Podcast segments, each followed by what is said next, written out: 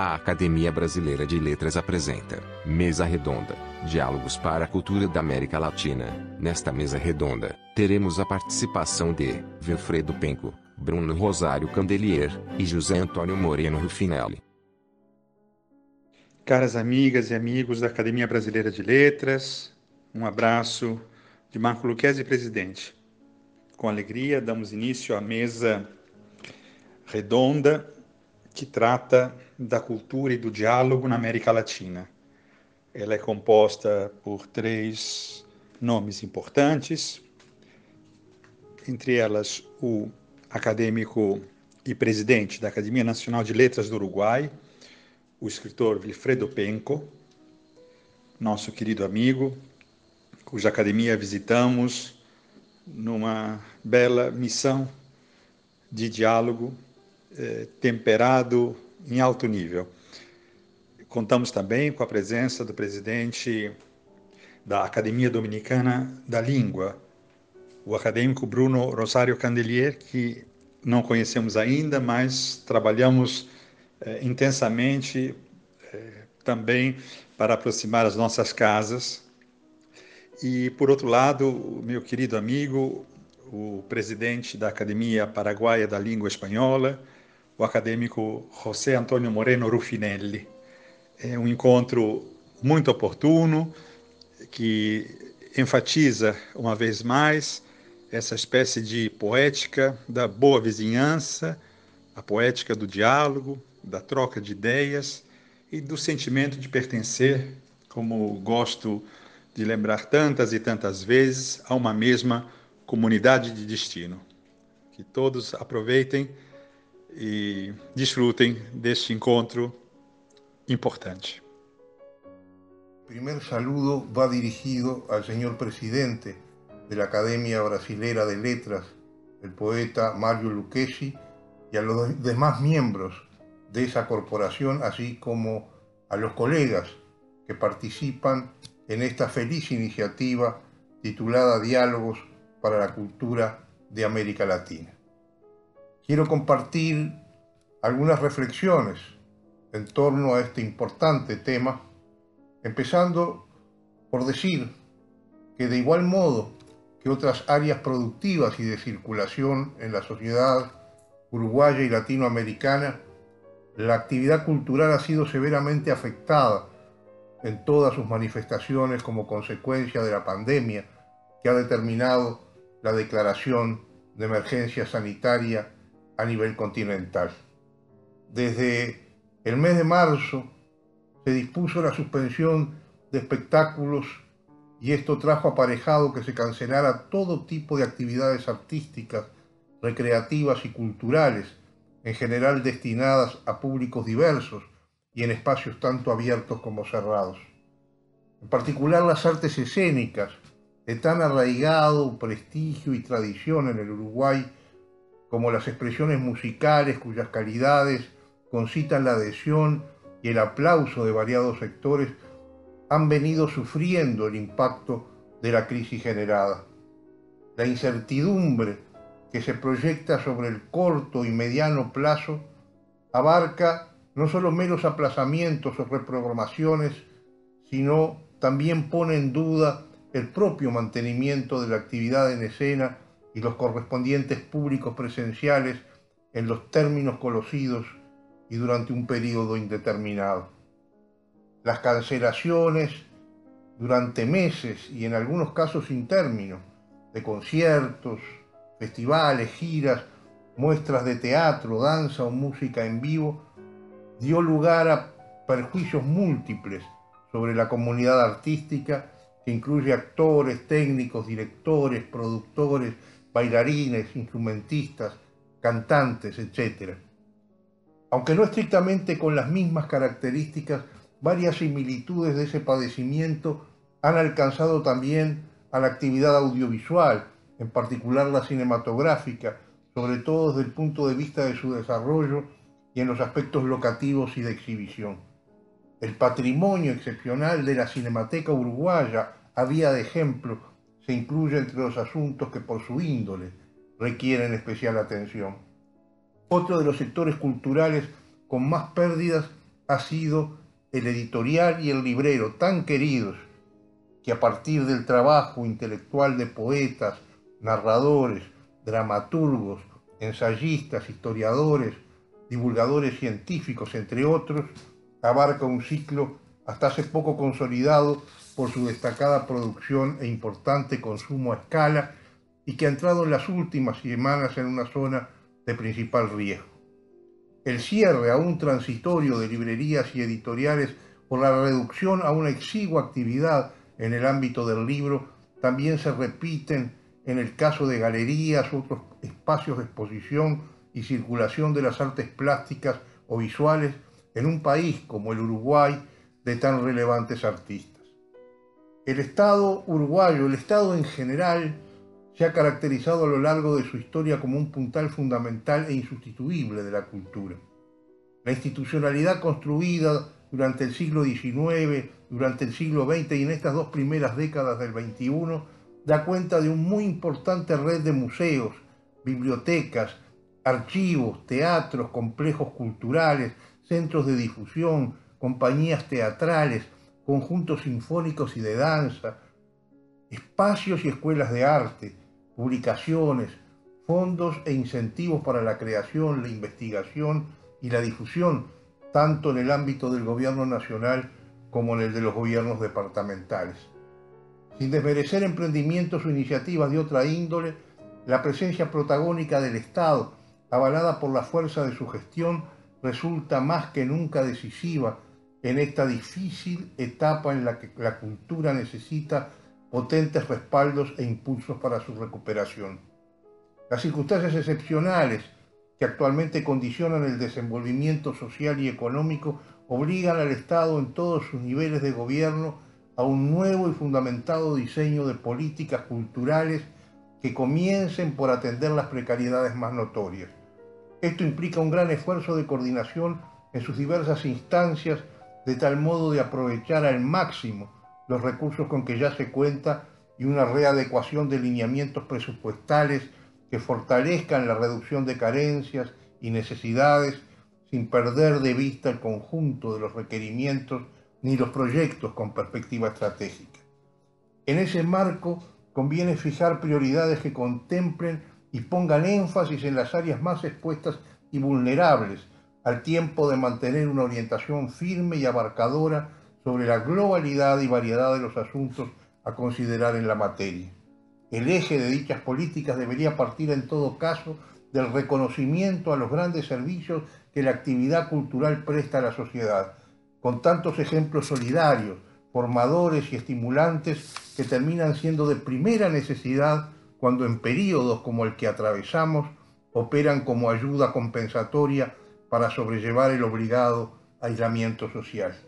El desafío que se tiene por delante, además de exigir un renovado sentido de creatividad y la búsqueda de alternativas innovadoras en las modalidades de creación y difusión cultural, reclama también que se profundicen las relaciones de la cultura con el sistema educativo, apelar a plataformas y otros medios digitales como instrumentos imprescindibles de comunicación y promoción e incentivar el aporte privado expresado en asociaciones civiles, gremios, fundaciones, empresas, instituciones dispuestas a contribuir en la coyuntura. Para concretar estas definiciones básicas, aun cuando la responsabilidad última como corresponde deberá quedar en manos de quienes desempeñan la, función gubernamental, resultará siempre pertinente procesar un relevamiento previo y completo de las exigencias a cubrir y proceder a una convocatoria que implique la más amplia participación de los partidos políticos, sectores sociales y sobre todo de los agentes culturales que protagonizan con su trabajo no solo una forma personal de vida, sino asimismo el propio quehacer cultural de la comunidad.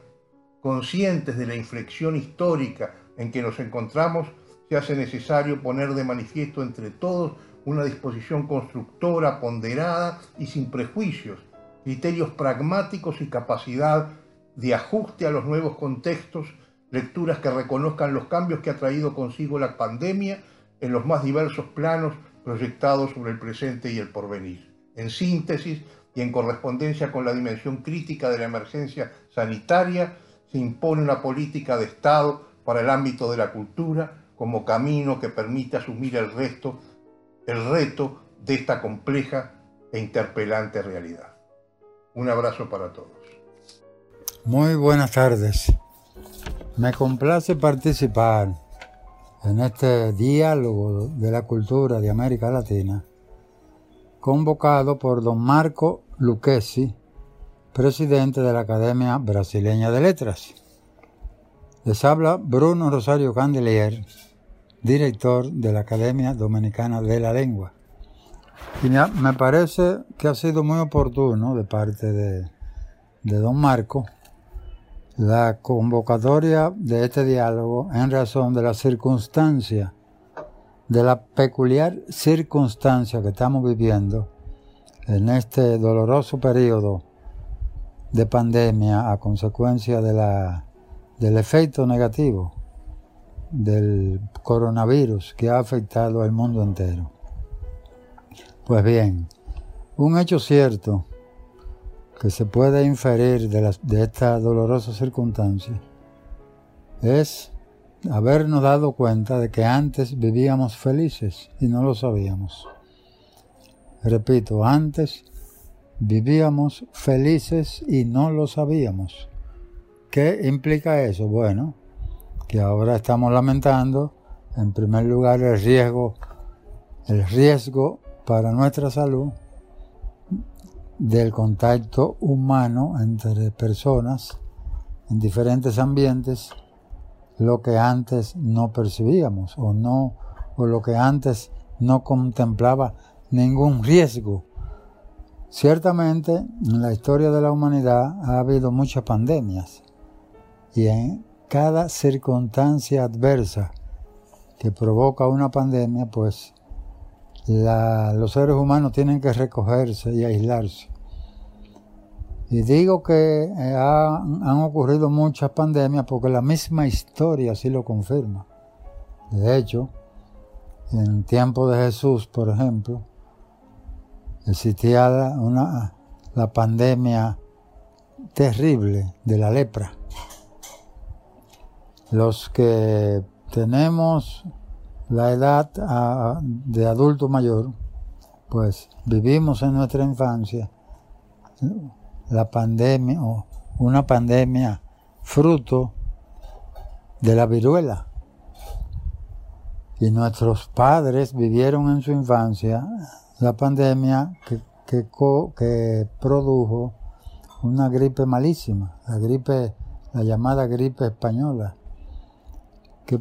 que, naturalmente afectó a millones de seres humanos. Es decir, cada cierto tiempo hay pandemias.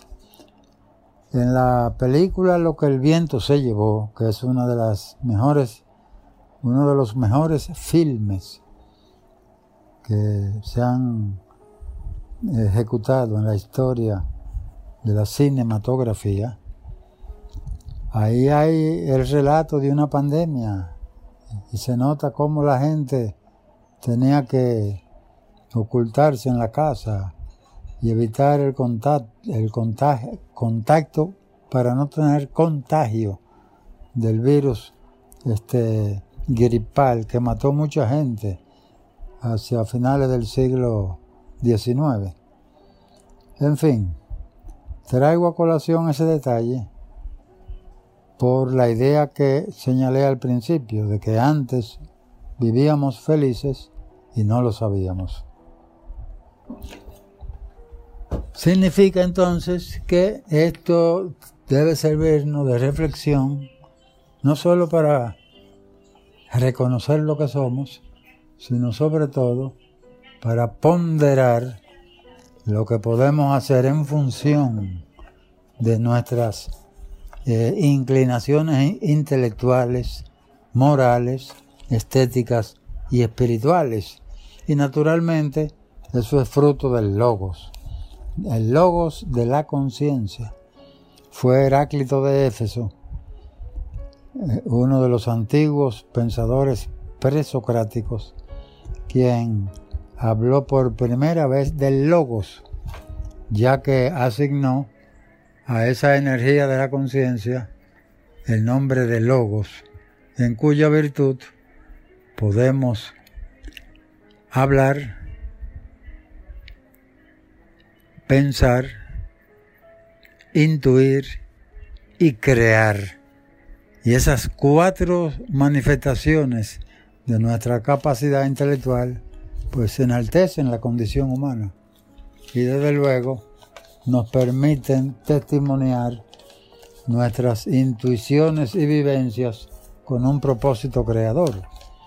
De hecho, en este periodo de pandemia, mucha gente ha tenido que reflexionar y pensar en su propia situación. En primer lugar, disfrutar la soledad. La soledad que tampoco estimula nuestra cultura.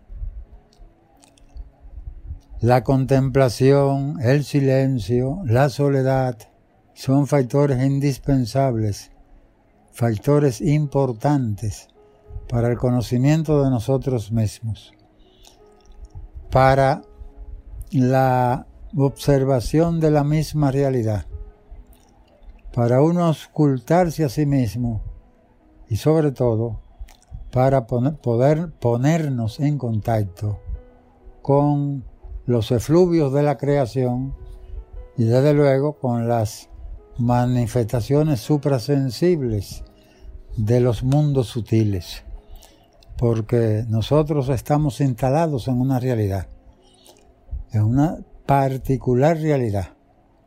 Todos tenemos un punto de contacto con el universo y desde ese punto de contacto con el universo tenemos, tenemos acceso a una dimensión de la realidad que solo nosotros conocemos. Y por consiguiente, si tomamos conciencia de que tenemos un punto de contacto con el universo y de que podemos percibir determinadas manifestaciones sensoriales y suprasensibles, entonces, desde luego, eso nos permitirá tener conciencia de un poder creador que tenemos, para lo cual naturalmente se necesita tener fe, fe en uno mismo, fe en el propio talento creador, fe en la capacidad de testimoniar una visión del mundo que pueda contribuir a iluminar a otros a crear conciencia de lo que es la vida y de lo que es nuestro propio ser y de lo que podemos hacer por los demás. Porque justamente cada ser humano puede hacer algo por los demás. No solamente estamos llamados a desarrollarnos a nosotros mismos y a tratar de crecer material y espiritualmente, sino que también podemos contribuir a hacer mejor nuestra sociedad. Eso es algo que nos puede enseñar este periodo de pandemia. ¿Qué podemos hacer por la humanidad? ¿Qué podemos hacer por nuestros vecinos? ¿Qué podemos hacer por nuestra comunidad? Sobre todo, ¿qué podemos crear de manera que haya un aporte un aporte de nuestra conciencia, un aporte de nuestra sensibilidad, un aporte de nuestra intuición para hacer mejor y más placentera y más significativa la vida humana.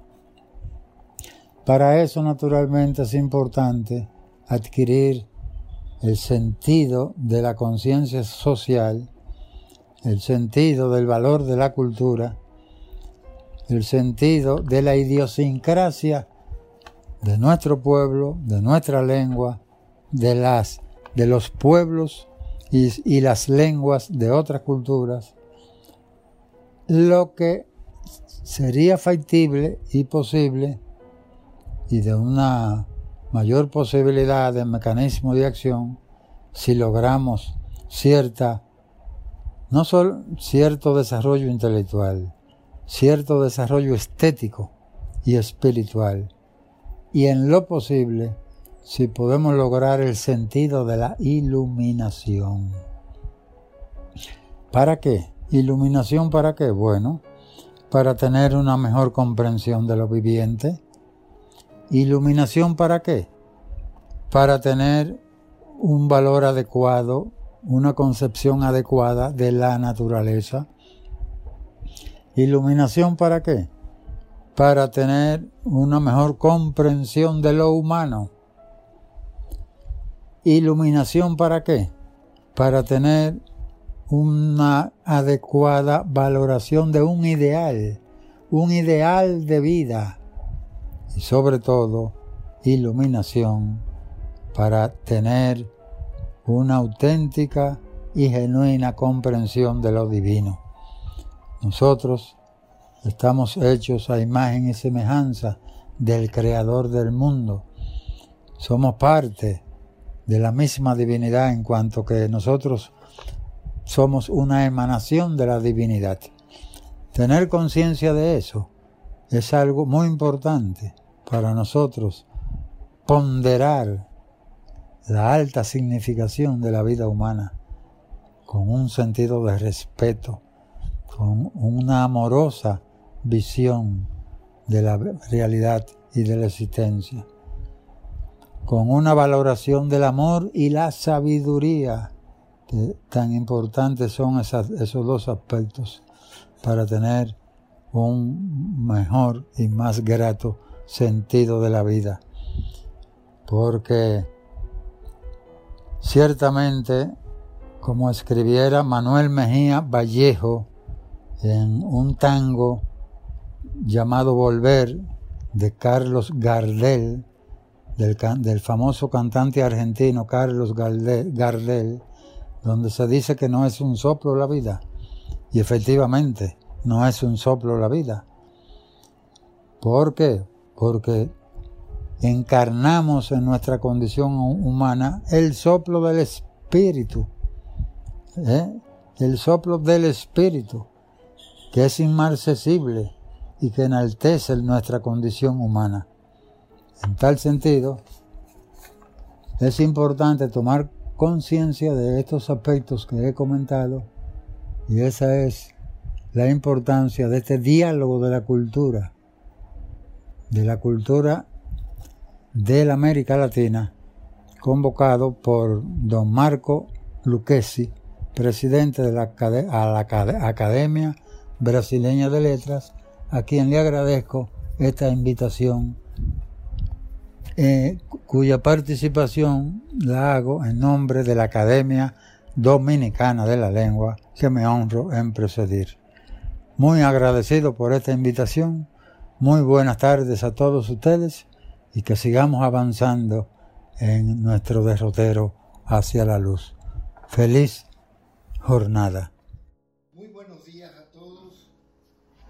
En primer lugar, quiero saludar a todos los distinguidos participantes de esta mesa, los directores o presidentes de las academias iberoamericanas de letras, de la lengua española, como llamamos algunas de las nuestras y en especial al presidente de la Academia Brasileña de Letras, mi querido amigo Marco Lucchesi, que ha tenido la feliz iniciativa de reunirnos, aunque sea de esta forma virtual, para conversar entre academias, sobre todo entre las brasileñas y las demás academias, que estando tan cerca, sin embargo, nos encontramos tan lejos porque muy pocas veces tenemos la oportunidad de conversar sobre nuestros diferentes temas que finalmente nos unen porque provenimos de un mismo origen. El tema de qué hacer, qué hacen las academias en tiempos de pandemia, es en realidad una pregunta muy difícil de responder.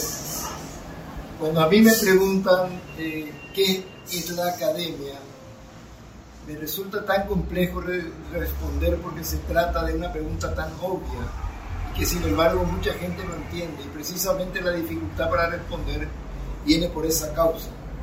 Y las academias hacen muchas cosas, fundamentalmente aquellas que están en nuestros propios estatutos de cada una de ellas y sobre todo que somos correspondientes de la Real Academia Española, siguiendo también las directrices de nuestra matriz, que es esta. En general podemos decir que en tiempos de pandemia estamos pasando las mismas dificultades que seguramente tienen todas ellas. La imposibilidad de reunirnos presencialmente, lo cual queramos o no, le resta ese calor humano que tienen las reuniones, que siempre hacen que ellas sean mucho, mucho más atractivas, mucho más afectivas, mucho más productivas que en el caso que las mismas sean realizadas a través de la telemática. Pero cuando no se puede, no se puede y entonces hemos decidido hacer también nosotros las reuniones por esa vía y nos han resultado bastante provechosas. Además, durante esta pandemia hemos intensificado un rubro que es muy importante dentro de las actividades que nosotros tenemos en la Academia Paraguaya, que es impartir cursos sobre la lengua española, impartir cursos sobre gramática, ortografía, impartir cursos sobre teoría literaria, con una cantidad enorme de alumnos interesados en la lengua española. Porque de pronto la gente, de pronto la gente va percibiendo que es una de las cuestiones más importantes día a día el tema de la lengua. Con ella nos comunicamos, a través de ella realizamos todas nuestras conversaciones, operaciones comerciales, aquellas más sencillas de ir a un almacén de la esquina a comprar una botella de gaseosa o alguna cosa similar. Y entonces la gente se da cuenta del valor que tiene el lenguaje. Y ahí comienzan a comprender el valor que tienen las academias con su misión trascendental que es el cuidado de nuestra lengua española y en el caso de, de la lengua de la Academia Brasileña de la Lengua Portuguesa. Por todas estas razones hemos intensificado también actividades en el orden de estimular la lectura y curiosamente ha tenido un gran suceso porque en esta pandemia se ha leído mucho más que en todos los tiempos anteriores. Eh, en el Paraguay la verdad es que no se lee mucho. Uno de los grandes problemas que tenemos es incentivar la lectura. Y creo que la pandemia ha ayudado, entre comillas, a que se pueda leer mucho más porque hay más tiempo disponible para ello. Y cuando que seguramente en otros casos hubiera sido aprovechado por otros medios, la gente se dio cuenta que la lectura es un lugar donde pueden refugiarse y encontrar un bálsamo para paliar estos momentos difíciles que nos hace vivir esta pandemia. En fin, queridos amigos, queridos directores, eh, quiero decirles que desde el Paraguay seguimos con optimismo el trabajo de todos. Seguimos con optimismo esperando que pasen estos tiempos duros que estamos enfrentando. Seguimos con optimismo en el cuidado de nuestras lenguas, en la esperanza de que con ellos estamos contribuyendo a crear una sociedad que pueda comprenderse mejor, que pueda entenderse mejor, que pueda intercambiar ideas, que pueda debatir y que pueda llegar a conclusiones que sean felices para todos. Quiero enviarles un fuerte abrazo a cada uno, un fraterno abrazo académico a cada uno de ustedes y decirles que de acá desde el Paraguay, desde el corazón de América del Sur, donde late siempre con mucha fuerza el sentimiento de la amistad, les enviamos un fraterno abrazo